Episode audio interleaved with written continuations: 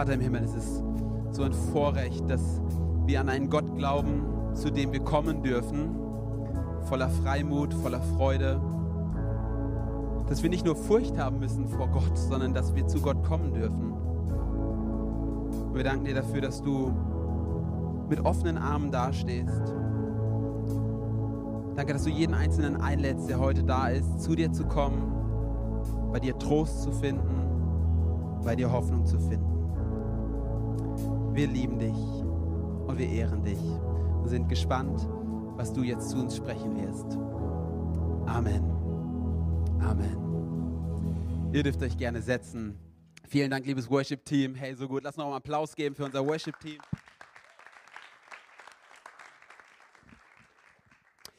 Hey, herzlich willkommen heute Morgen in der Fokuskirche, auch von meiner Seite.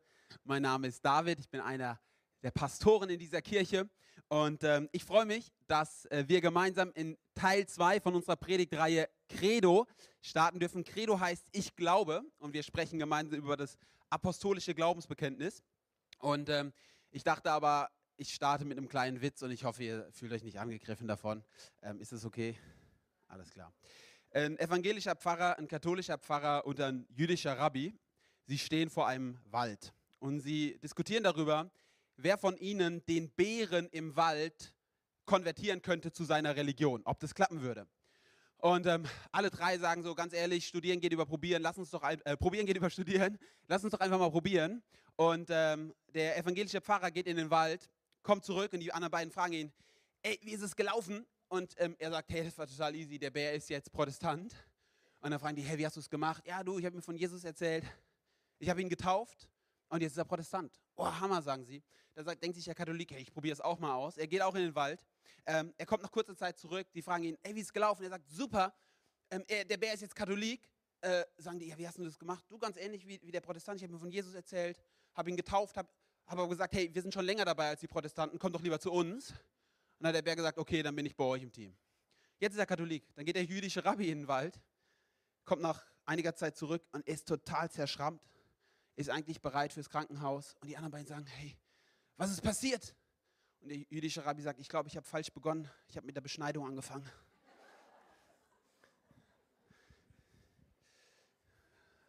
Ich wollte den Witz eigentlich im Podcast mal bringen. Da meinte Febe, mach das lieber nicht, David. Könnte dir schlecht ausgelegt werden. Alles klar. Wenn du mich verklagen willst, lass uns nachher reden. Ich fand ihn echt witzig. Oder? Finde ich doch, ist doch schon mal gut. Man darf auch mal zusammen lachen, gell? Ich lade dich übrigens ein, dein Handy zu zücken oder einen Notizblock. Du darfst gerne in der Predigt mitschreiben. Ihr kennt die Studienlage schon. Die neuesten Studien haben gezeigt, was? 95 Prozent derjenigen, die mitschreiben in der Predigt, kommen in den Himmel. Also, wir sprechen über das apostolische Glaubensbekenntnis in dieser Predigtreihe. Und ähm, vielleicht kurz zur Erklärung, was ist das apostolische Glaubensbekenntnis? Es ist das Bekenntnis, was die westliche Kirche, also die Kirche abseits der orthodoxen Kirche, seit 1500 Jahren bis circa 2000 Jahren gemeinsam spricht. Sie haben sich quasi ähm, in den ersten Jahrhunderten, nachdem Jesus auf, äh, aufgefahren ist in den Himmel, immer wieder diskutiert und miteinander gerungen, wie können wir den Glauben, den wir haben, festhalten in Bekenntnissen, damit wir sagen, okay, woran glauben wir eigentlich?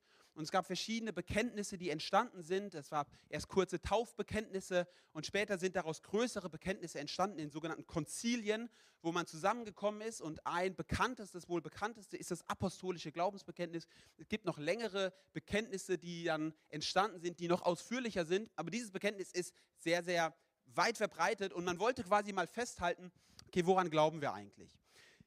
Bernhard hat in der letzten Woche schon einen Auftakt gemacht und hat über den ersten Teil dieses Bekenntnisses gesprochen, über den Glauben an den Vater, denn diese Bekenntnisse sind trinitarisch aufgebaut. Und die Frage, die ich nochmal ganz kurz beantworten ist, warum gibt es solche Bekenntnisse überhaupt? Man kann es ja fragen, irgendwie ist es auch unserer Zeit widersprechend, dass irgendwie festgelegt wird, ja, daran glauben wir. Ich glaube, Landeskirchler haben dazu noch mehr einen Bezug. Also ich habe in der Podcast-Folge, die jetzt bald rauskommt, habe ich erzählt, ich habe, bis ich Theologie studiert war, noch, habe noch nicht ein einziges Mal das apostolische Glaubensbekenntnis in einem Sonntagsgottesdienst gesprochen. in meiner gesamten Kindheit, bis ich paar 20 war. Wenn du in der Landeskirche bist, betest, sprichst du das ja fast jeden Sonntag so gefühlt.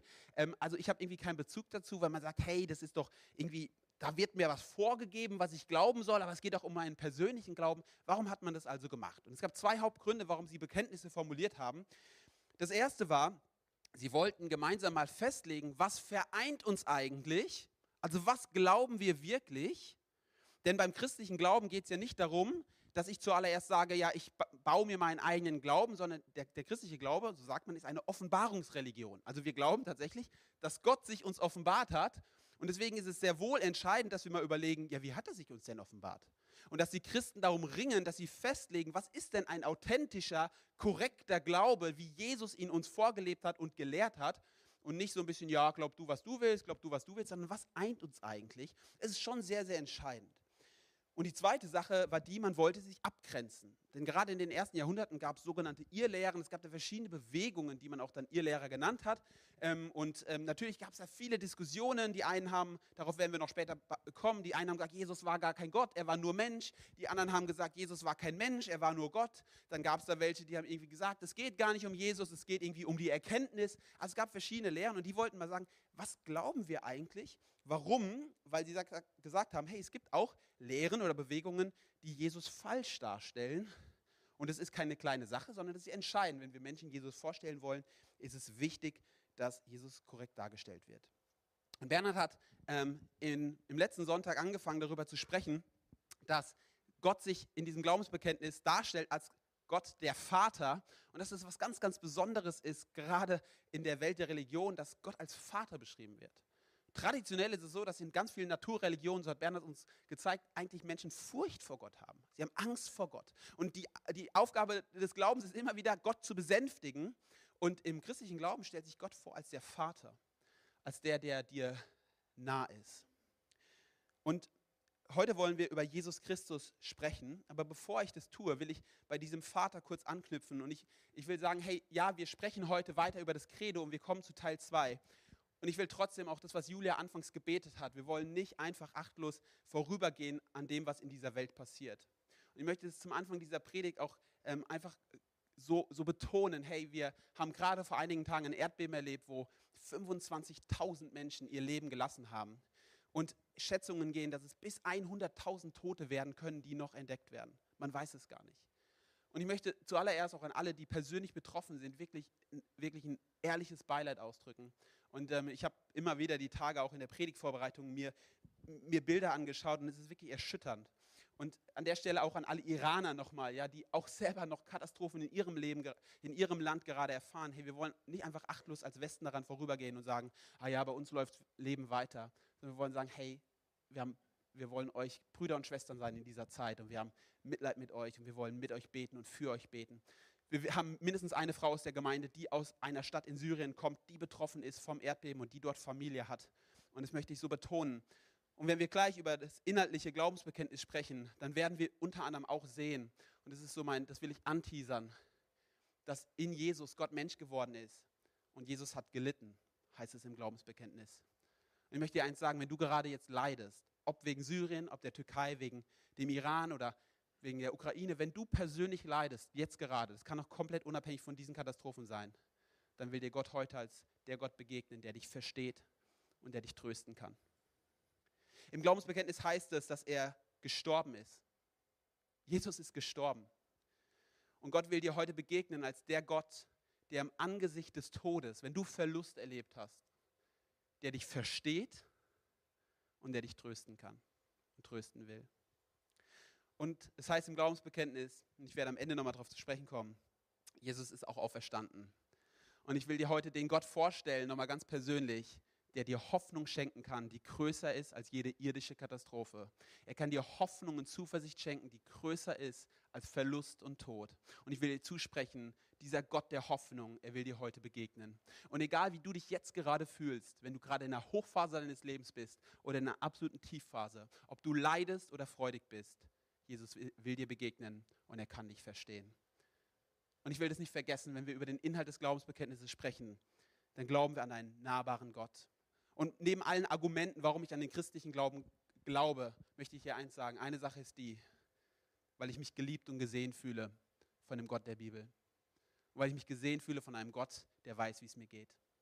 Und der mit mir ist in der tiefsten Phase. Amen. Die Kollekte nachher, das wird Julia noch sagen, wird übrigens in, nach Syrien und in die Türkei gehen. Und wir werden nachher auch noch gemeinsam für die Situation beten. Das möchte ich nur vorab schieben. Das ist mir ganz wichtig zu betonen. Nun starten wir trotzdem mal rein und wollen dieses Bekenntnis gemeinsam lesen. Ähm, ich beichte direkt, ich kann es noch nicht auswendig. In der neuen Podcast-Folge habe ich mich verbindlich erklärt, wenn zehn Leute sagen, sie lernen es mit mir auswendig, dann lerne ich es auswendig mit euch. Aber für alle anderen, wir lesen es gemeinsam. Ich glaube an Gott, den Vater, den Allmächtigen, den Schöpfer des Himmels und der Erde und an Jesus Christus, seinen eingeborenen Sohn, unseren Herrn, empfangen durch den Heiligen Geist, geboren von der Jungfrau Maria gelitten unter Pontius Pilatus, gekreuzigt, gestorben und begraben, hinabgestiegen in das Reich des Todes, am dritten Tage auferstanden von den Toten, aufgefahren in den Himmel. Er sitzt zur Rechten Gottes, des allmächtigen Vaters. Von dort wird er kommen, zu richten die Lebenden und die Toten. Ich glaube Gemeinschaft der Heiligen, Vergebung der Sünden, Auferstehung der Toten und das ewige Leben. Amen. Die erste Beobachtung, die ich mit uns bei diesem Glaubensbekenntnis machen will, und heute geht es um den großen Mittelblock. Übrigens, ich glaube, Ingi Bernhard hat sich überlegt, welcher von den Pastoren predigt über was. Und er hat den Mittelblock gesehen, dachte mir, das ist zu viel, das muss er David machen. Also ich glaube, bei uns wird irgendwie gelost. Er dachte sich, ich mache die kurzen, David macht die langen. Genau, alles klar. Ich kann über, über alles sprechen. Aber mein erstes Gedankenexperiment mit dir ist, meine Frage, wenn du ein Glaubensbekenntnis schreiben würdest über deinen persönlichen Glauben, wie sähe es aus?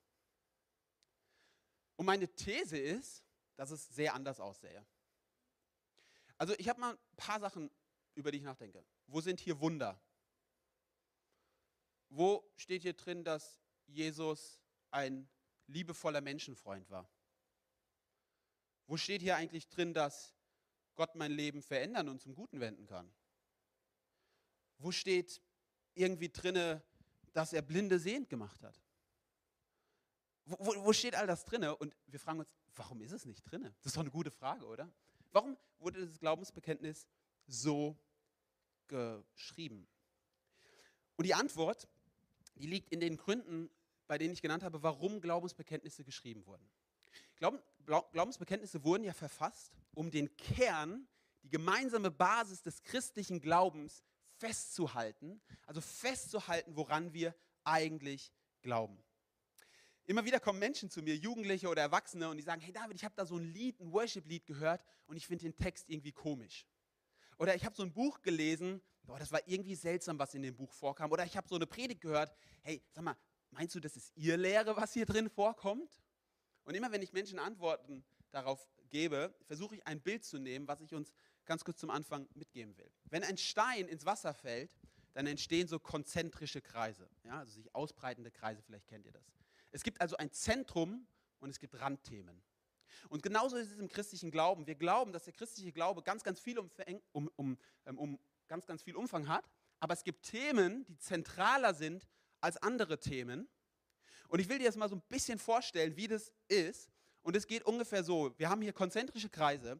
Und in der Mitte des Christentums geht es um eine Sache. Und das ist die sogenannte Christologie. Logie heißt Lehre. Es geht um die Lehre von Christus. Wer ist dieser Christus? Wer ist dieser Jesus Christus, der gelebt hat? Dann geht es um Gott, weil er ganz Gott war, ganz Mensch, darauf werden wir zu sprechen kommen. Aber im Kern geht es um die Christologie. Und dann gibt es andere Themen, die sich anschließen. Vielleicht könnte man sagen, in der zweiten Reihe, direkt damit verknüpft, geht es dann als nächstes um die Soteriologie, das ist die Heilslehre. Wie werde ich denn gerettet? Durch Gnade, durch Glauben. Dann schließe ich vielleicht dem an die Pneumatologie. Wir sehen das auch im Glaubensbekenntnis, da geht es um Heil, die Lehre vom Heiligen Geist. Ja? Also der Heilige Geist wird erwähnt, aber nicht in der Fülle wie Christus. Und dann gibt es Themen, die noch weiter sind. Ich könnte ganz, ganz viele Themen nennen. Ich habe mal ein paar rausgesucht. Es geht um die Ethik. Wie verhalte ich mich denn als Christ? Es geht um die Eschatologie, die Endzeit. Ist der Antichrist schon da? Wir können darüber gerne diskutieren. Ekklesiologie, die Lehre von der Gemeinde. Das sind alles Themen, die sich immer davon ableiten. Und wenn ich Menschen jetzt begegne und sie fragen mich, hey, ist es Ihr Lehrer, dann frage ich immer, welches Thema betrifft denn das, was dich zweifeln lässt? Und dann lass uns mal drüber sprechen, was daran seltsam für dich und lass mal überlegen, ob das noch den Kern des christlichen Glaubens trifft. Und jetzt kommt es entscheidend, das Glaubensbekenntnis hatte nicht das Ziel, den großen Kreis zu malen. Das Glaubensbekenntnis hatte das Ziel, den innersten Kern abzustecken mit Pfosten und zu sagen, das ist unser Zentrum. Augustinus Aurelius, ein Kirchenvater, hat es mal so gesagt, im Wesentlichen Einheit, im Zweifelhaften Freiheit, in allem aber Liebe. Was er damit sagen will, ist, im Kern ist es so, dass wir eine Einheit als Christen brauchen, die nicht verschoben werden kann. Und deswegen bei allem Respekt, zum Beispiel vor den Zeugen Jehovas, wenn sie sagen, Jesus Christus ist kein Gott, sondern nur Mensch, dann rütteln sie am innersten Kern des christlichen Glaubens und deswegen würden sie wahrscheinlich nicht als Christen bezeichnet werden. Versteht ihr? Also weil sie an den Kern gehen. Wenn jemand aber mit mir darüber diskutiert, ob wir im Kreis sitzen sollen oder in Reihen im Gottesdienst, dann lass uns gerne diskutieren. Und in allem haben wir miteinander Liebe. Also es gibt Unterschiede in Meinungsverschiedenheiten. Und das Glaubensbekenntnis hat das Ziel, den innersten Kern abzustecken. Und wie macht es es? Bernhard hat in einem Podcast darüber gesprochen schon mal, indem man Rahmenpunkte absteckt und sagt, das ist der Rahmen und darin bewegt sich die Wahrheit. Wisst ihr, bei göttlicher Wahrheit ist es ja schwierig, als Mensch hinzugehen und sagen, bab, so ist es. Sondern man kann eher nur sagen, das ist es nicht, das ist es nicht, das ist es nicht. Also man grenzt sich eigentlich ab, um zu sagen, im Kern ist das der Kern des christlichen Glaubens. Und wir werden jetzt mal in die Texte des Glaubensbekenntnisses reingehen, in diese Sätze. Und wir werden sehen, wie jeder Satz des Glaubensbekenntnisses eigentlich einen Pfosten reinschlägt und sagt, das ist eine Wahrheit über Jesus, über Christus, die wir glauben müssen, um als, um als Christen eine Einheit zu haben. Und das Erste ist, es geht um die Göttlichkeit von Jesus. Und hier heißt es, ich glaube an Jesus Christus, seinen eingeborenen Sohn, also den Sohn des Vaters, unseren Herrn, empfangen durch den Heiligen Geist. Ich will dich auf ein paar Sachen aufmerksam machen. Das erste ist, dass hier gesagt wird, Jesus ist der eingeborene Sohn. Das heißt, wenn Gott der Vater Gott ist, dann sagt er, Jesus ist genau wie der Vater eine Person der Dreieinigkeit. Er ist in Bezug zum Vater. Und jetzt kommt das Entscheidende, er ist eingeboren. Okay, das ist ein total crazy Wort. Ähm, es ist auch im Neuen Testament, es ist eine Neuerfindung des Neuen Testamentes. das Entscheidende ist, er ist nicht geschaffen. Er ist nicht der geschaffene Sohn Gottes, dass Gott der Vater irgendwann existiert hat und dann dachte er sich, oh, ich, ich finde es ein bisschen einsam hier, jetzt schaffe ich mir mal einen Sohn. Also so wie wir irgendwie so, Söhne zeugen. Nein, so, so, genau so war es nicht, sondern das bedeutet, Jesus ist genau wie der Vater schon immer da. Er ist von Anfang der Zeit, war er beim Vater. Das Zweite sagt er, er ist empfangen durch den Heiligen Geist. Also hier geht es dann um die Empfängnis gleich der, durch, bei Maria. Und der Text will eben sagen, es war nicht nur eine natürliche Geburt, so wie du oder ich auf die Welt gekommen sind, sondern da war was Göttliches am Werk, es ist was Übernatürliches. Jesus ist nicht nur ein geborener Mensch aus Fleisch und Blut, so wie du und ich. Und er ist, und das ist jetzt ein ganz, ganz entscheidender Punkt, er ist unser Herr. Wenn du das Alte Testament liest, dann wirst du merken, dass das Wort Herr für eine einzige Person verwendet wird. Und das ist für den Gott Jahwe. Jahwe, der Gott Israels, ist der Kyrios, der Herr. Und indem die ersten Christen bekannt haben, Jesus ist unser Herr, wisst ihr, was sie gesagt haben? Sie haben gesagt, Jesus ist Jahwe. Jesus ist Gott. Er ist unser Herr. Herr bedeutet auch, er bestimmt unser Leben, aber er ist unser Gott. Und das Fazit vielleicht von diesem Satz, wir machen es ganz kurz, ist so einfach. Jesus Christus ist nicht nur ein guter Mensch, er ist zu 100% Gott. Jesus ist zu 100% Gott. Er war nicht nur ein großer Morallehrer, er war nicht nur ein besonders guter Mensch, er war Gott. In Jesus Christus ist Gott auf diese Welt gekommen. Und das ist ein ganz, ganz, ganz entscheidender Punkt. Jetzt gibt es einen zweiten Punkt, Pfosten, den sie einstecken wollen. Und das ist seine Menschlichkeit. Er heißt es, er wurde geboren von der Jungfrau Maria und er hat gelitten unter Pontius Pilatus. Also es haben zwei Menschen neben Jesus in dieses Glaubensbekenntnis geschafft. Durch Zufall, das waren Maria und Pontius Pilatus. Ich glaube, Pontius Pilatus ist nicht so happy, Maria irgendwie schon. So, die haben es da reingeschafft. Warum, warum kommen sie vor? Zum einen, Maria war ein Mensch. Ein Mensch aus Fleisch und Blut. Und während sie vorher gesagt haben, Jesus ist Gott, wollen sie jetzt sagen, und dieser Gott wurde geboren von Maria. Und damit ist er als Mensch, als wirklicher Mensch aus Fleisch und Blut auf diese Welt gekommen. Jesus war nicht nur ein Geist, der irgendwie über diese Erde geschwebt ist. Nein, er ist wie du und ich geworden, hat einen Leib an sich genommen, hatte Hunger und Durst, Kälte und Wärme. Er ist Mensch geworden und er hat gelebt. 2015 gab es eine Umfrage in England und man hat gefragt, hat Jesus Christus, also die Person Jesus Christus, wirklich gelebt? Und 40 Prozent der Engländer sagen, nein, Jesus war nur eine mythische Figur, er hat nie gelebt. 40 Prozent, das ist schon viel. Wusstest du, dass es wissenschaftlicher Konsens ist und es gibt keinen ernstzunehmenden Historiker auf dieser Welt, der sagt, dass Jesus Christus nicht gelebt hat? Also wir können, der, der erste Punkt, der steht zur Debatte, war Jesus Gott? Es gibt keinen Menschen auf dieser Welt, der ernstzunehmender Historiker ist, der sagt, Jesus Christus hat nicht gelebt. Also dass Jesus Christus als Mann, als Mann im Nahen Osten im ersten Jahrhundert gelebt hat, das ist bewiesen. Und deswegen sagt auch dieses Glaubensbekenntnis, er hat gelitten unter Pontius Pilatus. Warum, warum schreiben sie das? Weil gelitten unter Pontius Pilatus ist die antike Datumsfestlegung. Man hat nicht gesagt Tag, Monat, Jahr, sondern man hat immer gesagt, er hat gelebt zu der Zeit von Kaiser Tiberius oder wem auch immer. Er hat gelitten zur Zeit von Pontius Pilatus. Damit setzen sie fest und sagen tatsächlich, Jesus war eine historische Person. Das Fazit könnte man quasi sagen ist, Jesus ist 100% Mensch. Und in Römer 9, Vers 5 wird es gut zusammengefasst von der Bibel selbst. Da heißt es, Christus selbst stammt nach seiner menschlichen Herkunft aus ihrem Volk, also aus dem Volk der Juden, ihm, Jesus, der Gott ist und über alles regiert, gebühren Lob und Ehre bis in Ewigkeit. Amen. Also es fasst genau das zusammen. Sie sagen, er ist ganz Gott und er ist ganz Mensch. Er ist nicht 50% Gott und 50% Mensch. Und jetzt denkst du dir, ja gut, habe ich schon alles gehört, warum reitest du so lange darauf rum? Weil das der allerinnerste Kern des christlichen Glaubens ist. Und es, damit hat man sich abgegrenzt gegenüber zwei Lehren, die es damals gab. Das eine war der sogenannte Arianismus oder Adoptionismus. Das war die These, Jesus war nur Mensch, aber er war ein besonders guter Mensch. Und irgendwann dachte sich Gott, hey, der ist so gut, den adoptiere ich doch glatt. Adoptionismus, also jetzt mal ein bisschen witzig gesagt, aber ja, den adoptiere ich doch glatt, dann erhebe ich ihn zum Sohn Gottes, weil er ein besonders guter Mensch ist.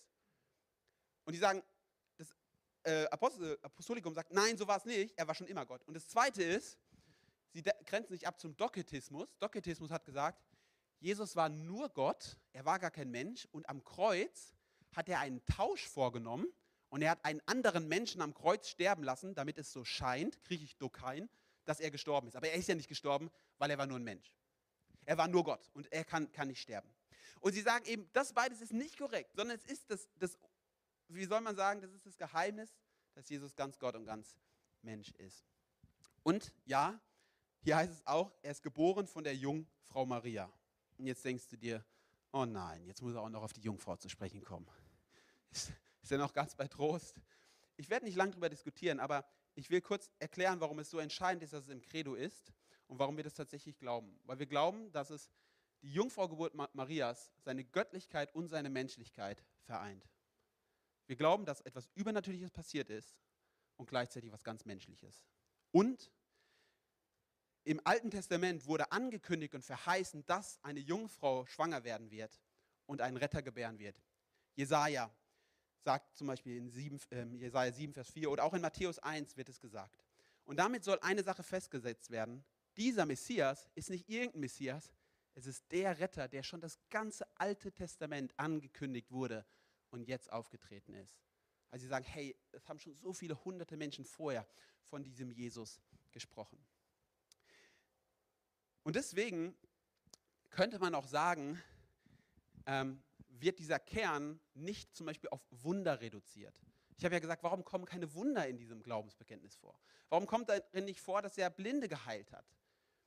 Weil im Kern es auch zum Beispiel ganz viele Magier damals gab, die auch gesagt haben, ich tue Wunder. Nur weil jemand ein Wunder getan hat, war es noch nicht der Beweis, dass er Gott war. Könnte auch dämonisch besessen gewesen sein, keine Ahnung. Magier Simon gibt es in der Apostelgeschichte. Das heißt, nur weil jemand irgendwas Spektakuläres tut, heißt es noch nicht, dass er Gott selbst ist. Jetzt kommt man zum dritten Punkt, der so betont wird. Und es ist sein irdischer Dienst. Ich habe gesagt, über Wunder wird nicht gesprochen. Worüber wird gesprochen? Hier heißt es, er ist gekreuzigt worden, er ist gestorben und er wurde begraben. Also geboren und schon gekreuzigt, so ungefähr. Aber warum? Weil, dies, weil die Evangelien übereinstimmend davon erzählen, dass der Höhepunkt und der Hauptpunkt von Jesu Dienst auf dieser Erde war seine Passion. Das war sein Tod am Kreuz und seine Auferstehung. Ein Theologe hat mal gesagt, das Markus-Evangelium ist eine Passionsgeschichte mit langer Vorgeschichte. Also es geht eigentlich nur ums Kreuz und das all davor, das leitet hin aufs Kreuz. Und warum ist es so entscheidend? Weil sein Dienst einen Höhepunkt hatte. In Markus 10, Vers 45 heißt es, auch der Menschensohn ist nicht gekommen, um sich bedienen zu lassen, sondern um zu dienen und sein Leben als Lösegeld zu geben für viele. Bisher bist du vielleicht schon ausgestiegen und dachtest, oh ja, ey, das ist aber echt theoretisch heute. Und genau jetzt kommt das Glaubensbekenntnis rein und sagt, genau, und es hat ganz, ganz, ganz viel mit dir zu tun. Dass Jesus ganz Gott und ganz Mensch war, hat sehr viel mit dir zu tun. Denn er ist begraben worden, er ist gekreuzigt worden, er ist begraben worden und auferstanden. Und die Frage kommt doch natürlich, warum überhaupt? Und die Antwort, die im Glaubensbekenntnis impliziert ist, ist, weil er sein Leben gegeben hat für dich. Weil er sein Leben gegeben hat als Lösegeld für dich. Und wenn du persönlich sagst, was ist das Zentrum meines Glaubens, weißt du, was es ist? Dass Jesus für dich gestorben ist und dass er auferstanden ist, um dich gerecht zu sprechen, um dich zu versöhnen mit dem Vater. Das ist das Zentrum. Und das ist das, was hält übrigens in, in jeder Katastrophe und jeder Lebenskrise. Das ist es, was uns im Kern beschäftigt. Timothy Keller, ein Pastor aus den USA, der begleitet Menschen oft durch Krisen. Und wenn Menschen zu ihm kommen und die sagen, hey, ich kann nicht mehr an Jesus glauben, dann stellt er ihnen eine liebevolle Gegenfrage, nachdem er ihnen lange zugehört hat. Und diese Lieb äh, Gegenfrage lautet wie folgt. Warum hast du früher geglaubt, dass Jesus auferstanden ist und jetzt glaubst du es nicht mehr? Was für Argumente sprechen für dich gegen die Auferstehung von Jesus? Was will er damit zum Ausdruck bringen? Er will zum Ausdruck bringen, dein Glaube hängt nicht zuallererst daran, dass du dich gut fühlst. Der christliche Glaube hängt auch nicht zuallererst daran, dass wir ein, ein, ein Gänsehaut bekommen im Worship. Der christliche Glaube basiert auf dem historischen Fakt der Kreuzigung und Auferstehung von Jesus. Und er fragt zurück, hey, was, was, was, was spricht heute dagegen, dass du daran nicht mehr glaubst? In, Im Anbetracht von ganz, ganz viel Leid im Leben ist die Frage trotzdem, ist Jesus nicht mehr auferstanden oder wie? Und er sagt, das hilft Menschen manchmal darüber nachzudenken. Ich glaube, dass wir im Westen, das möchte ich mal so vorschieben, dass wir einen ganz, ganz stark gefühlsorientierten Glauben haben. Wir Freikirchler sind da echt auch gut drin. Es, es, es geht ums Gefühl ich muss es fühlen so. Und hey, ich liebe das auch, gell? Ich habe auch keinen Bock, irgendwie so in der Kälte in der Kirche zu stehen und irgendwie, keine Ahnung, drei Ave Marias zu beten. Bin ich ganz ehrlich. Also es soll schon mein Herz berühren und irgendwas runterzuleiern. Aber ich bin dir auch ehrlich gegenüber. Wenn es nur ums Gefühl geht, dann ist dein Glaube nicht tragfähig. Wenn es nur ums Gefühl geht, dann kommt die nächste Krise und es haut dich auseinander. Und ich möchte dich so ermutigen, dein Glaube muss ein stärkeres Fundament haben als nur, hey, ich finde den Kaffee gut und ich finde die Kekse cool am Sonntag sondern es, es darf ein Fundament haben, was auf Jesus Christus gegründet ist. Und jetzt geht es weiter. Es geht noch tiefer. Hier heißt es, er ist hinabgestiegen in das Reich des Todes, am dritten Tage auferstanden von den Toten. Er jetzt wurde er nicht nur gekreuzigt, jetzt ist er noch hinabgestiegen in das Reich des Todes. Und er fragt sich, warum muss er jetzt noch hinabgestiegen ins Reich des Todes sein? Und die Antwort ist ganz kurz. Jesus hat nicht nur den leiblichen Tod überwunden, er hat auch den geistlichen Tod überwunden. Die Hoffnung ist nicht nur, ja, er hat Lazarus auferweckt von den Toten. Die, die Hoffnung ist, er hat die Hölle überwunden. Und wenn du an ihn glaubst, bist, wirst du nicht nur auferstehen, du wirst mit ihm sein in Ewigkeit. Paul Gerhard hat es mal in einem Lied zum Ausdruck gebracht. Er sagt, Jesus reist durch den Tod, durch Welt, durch Sünd, durch Not. Er reiset durch die Hölle. Ich bin stets sein Gesell. Und was er damit zum Ausdruck bringen will, ist, hey, du hast eine Hoffnung, dass du durch den ewigen Tod, durch die ewige Trennung von Gott hindurchgehen wirst mit Jesus und du bei ihm sein wirst in Ewigkeit. Und dann heißt es, er ist aufgestanden am dritten Tage von den Toten. Und wisst ihr, ich, ich kann mich noch so gut an meinen Rallye-Unterricht erinnern, vielleicht du auch. Und immer wenn es um die Auferstehung von Jesus ging, dann irgendwie der Lehrer hatte dann irgendwie eine unruhigen, un, unruhige Schulstunde, keine Ahnung. Und dann kam immer das Fazit wie folgt, ja ihr Lieben, also man muss das ja jetzt nicht so ganz ernst nehmen mit der Auferstehung, aber schau doch mal, wenn du eine Lebenskrise hast, dann gibt dir die Auferstehung Hoffnung, dass es auch wieder bergauf geht nach der Krise.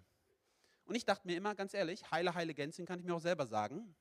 Alles wird wieder gut, Zeit halt Wunden, das ist einfach Blödsinn. Die Frage ist, ist das alles, was die Auferstehung bieten kann? Ist es wirklich so der Fakt, ja, es ist einfach das Gefühl, dass es nach dem Tal wieder hochgeht? Ich finde, das ist für mich persönlich einfach zu wenig. Und ich will den Text vorlesen, den Flavius Josephus geschrieben hat. Flavius Josephus war ein bedeutender Historiker des ersten Jahrhunderts. Er war kein Christ, er war Jude und er hat über Jesus geschrieben. Und ich will dir es kurz vorlesen. Flavius Josephus schreibt, um diese Zeit lebte Jesus, ein weiser Mensch, wenn, wenn man überhaupt einen Menschen nennen darf. Er war nämlich der Vollbringer ganz unglaublicher Taten und der Lehrer aller Menschen, die mit Freuden die Wahrheit aufnahmen. So zog er viele Juden und auch viele Heiden an sich.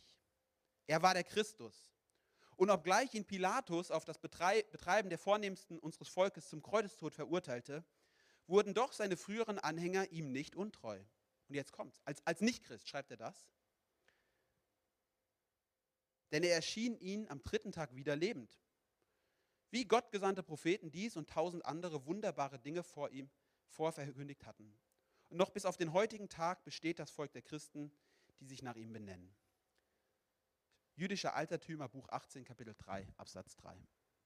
Hier ist ein nichtchristlicher Historiker im ersten Jahrhundert, der sagt, Jesus ist seinen Nachfolgern, die an ihn glauben, ich glaube ja nicht an ihn, aber er ist ihnen wieder erschienen. Und er sagt, sie sind ihm treu geblieben. Und die Frage ist ja, wie kommt ein nichtchristlicher Historiker zu diesem Fazit? Ja, ich glaube, ausgedacht hat er sich nicht, denn es ist irgendwie eine unplausible Geschichte. Jetzt könnte man hingehen und sagen, ja, es gibt ja auch so viele andere, die sagen, das ist doch Blödsinn mit der Auferstehung. Die Frage ist nur, was ist wahrscheinlicher? Dass sich jemand ausdenkt, der nicht Christ ist, dass Jesus auferstanden ist? Oder dass jemand, der nicht an Jesus glaubt, halt denkt, ja, das mit der Auferstehung, das ist so unplausibel, das kann nicht sein. Und ich glaube, dass das neben den biblischen Berichten ein ganz großes Zeugnis davon ist, dass tatsächlich die Auferstehung von Jesus ein historischer Fakt ist. Nicht nur etwas, was fürs Gefühl ist. Und wisst ihr, ich will dir auch sagen, warum ich das so stark finde weil es mir Hoffnung gibt, dass in der Krise nicht nur symbolisch alles gut wird, sondern dass wirklich alles gut wird. Es gibt mir die Hoffnung, dass die Lieben, die ich verloren habe im Verlust, dass sie nicht nur symbolisch irgendwann mal wieder bei mir sein werden. Nein, sondern dass sie wirklich bei mir sein werden. Es gibt mir die Hoffnung, dass ich nach dem Tod, der auf mich wartet, eine wirkliche Zukunft habe, die wirklich ist und die, nicht nur symbolisch ist. Und deswegen heißt es dann auch, er ist aufgefahren in den Himmel. Er sitzt zu Rechten Gottes des allmächtigen Vaters.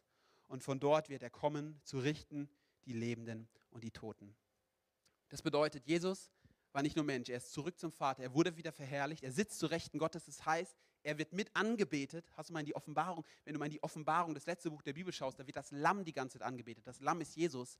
Und wenn jemand angebetet wird, heißt es, er ist Gott. Das heißt, Jesus ist auf einmal der Gott der Christen. Und das ist faszinierend, weil im Judentum war ja nur Jahwe war Gott. Dass auf einmal Jesus Gott ist, das ist fast blasphemisch für die Menschen damals gewesen. Und sie sagen, doch, er ist zu Seiten des allmächtigen Vaters.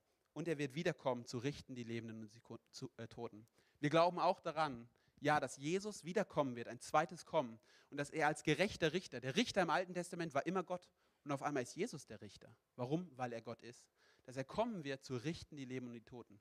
Und ja, ihr Lieben, das glauben wir tatsächlich. Wir glauben tatsächlich, dass diese Welt zuläuft auf ein Wiederkommen von Jesus. Und dass es gut ist, dass wir uns darauf vorbereiten, dass wir es wissen und dass wir unser Vertrauen in, in Jesus setzen. Und ich will dir einen biblischen Text vorlesen, das war wahrscheinlich ein Lied, was all das, was wir jetzt gerade gesagt haben, nochmal zusammenfasst. In Philippa 2 heißt es ab Vers 6. Jesus oder er war in allem Gott gleich.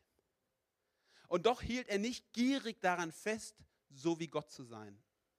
Er gab alle seine Vorrechte auf und wurde einem Sklaven gleich. Er wurde ein Mensch in dieser Welt und teilte das Leben der Menschen. Im Gehorsam gegen Gott erniedrigte er sich so tief, dass er sogar den Tod auf sich nahm, ja den Verbrechertod am Kreuz. Darum hat Gott ihn auch erhöht, auferstehen und auffahren in den Himmel und ihm den Rang und Namen verliehen, der ihn hoch über alle stellt. hey, wisst ihr was, Jesus ist unser Gott und wir beten ihn an. Und wenn du mich fragen würdest, hey David, worum geht es im Christentum, dann will ich dir eins sagen, es geht um Jesus Christus. Im allertiefsten Kern geht es um ihn. Und jetzt sagst du, wow, hey, das war viel, das war viel Inhalt. Dank an Bernhard, der mir diesen Text gegeben hat. Und ich will nochmal das betonen, was ich am Anfang gesagt habe und will das nochmal herausgreifen. Mir sind drei Worte so wichtig geworden. Es heißt hier, er hat gelitten unter Pontius Pilatus und er ist gekreuzigt. Das Kreuz war damals die größte Foltermethode. Er ist gestorben und begraben. Er ist hinabgestiegen in das Reich des Todes. Er ist am dritten Tage auferstanden von den Toten. Ich habe am Anfang angeteasert, dass ich glaube, dass diese Botschaft nicht nur was fürs Kopf ist, sondern was fürs Herz. Und ich glaube, dass, dass diese Botschaft eine unfassbare Botschaft der Hoffnung ist und des Trostes ist. Jesus ist dir nahe, wenn du leidest, weil er selber gelitten hat. Kennt ihr es, wenn Menschen dir Ratschläge geben und du weißt ganz genau, du hast keine Ahnung, wovon du redest? Das passiert bei jüngeren Menschen öfters, in meiner Jugendgruppe auch. Beziehungsratschläge von jemandem Gleichaltrigen holen, ist immer ein guter Tipp. Nicht. Und versteht ihr, das ist so, wie wenn ich sagen würde, ja, Gott sitzt im Himmel und ich leide hier unten und ihm ist es egal. Die große Frage, die ja Christen immer gestellt wird, ist, wie kann Gott Leid zulassen? Ich will dir eine Gegenfrage stellen. Wie kann es sein, dass Gott Leid in seinem Leben zugelassen hat? Ja, Leid gibt es, aber ich will dir eins sagen, Gott selbst ist in das Leid gekommen und er hat mitgelitten. Er ist keiner, der dir von ferne Ratschläge gibt und sagt, hey, ja, das solltest du mal so und so machen. Er weint mit dir, wenn du weinst. Er trauert mit dir, wenn du trauerst. Er fühlt sich mit dir, wenn du einsam bist. Das ist die Botschaft des Christentums. Und in Hebräer 4 wird es nochmal so schön ausgedrückt. Das heißt es, weil wir denn einen großen hohen Priester haben, das ist Jesus, den Sohn Gottes, der die Himmel durchschritten hat, so lasst uns festhalten an dem Bekenntnis. Denn wir haben nicht einen hohen Priester, der nicht könnte mit uns leiden, mit, leiden mit unserer Schwachheit, sondern der versucht worden ist in allem wie wir, doch ohne Sünde. Darum lasst uns freimütig hinzutreten zu dem Thron der Gnade, auf dass wir Barmherzigkeit empfangen und Gnade finden und so Hilfe erfahren zur rechten Zeit. Ich möchte dir eins sagen, Jesus leidet mit deiner Schwachheit und er ist dir nah und er ist bei dir. Ich habe die Geschichte schon mal erzählt, aber ich will sie nochmal erzählen. Es gab, ein, und die Worship Band kann schon gerne nach vorne kommen. Es gab einen Mann in den USA, der hatte sieben Söhne. Und sein jüngster Sohn hatte Down-Syndrom. Das ist eine wahre Geschichte, die vor ungefähr zehn Jahren in den USA passiert ist. Und dieser Mann, er hatte einen jungen Sohn, Joseph hieß der, der Down-Syndrom hatte. Und sie hatten eine große Farm und auf dieser Farm gab es eine alte Zisterne, wo mal Wasser drin war.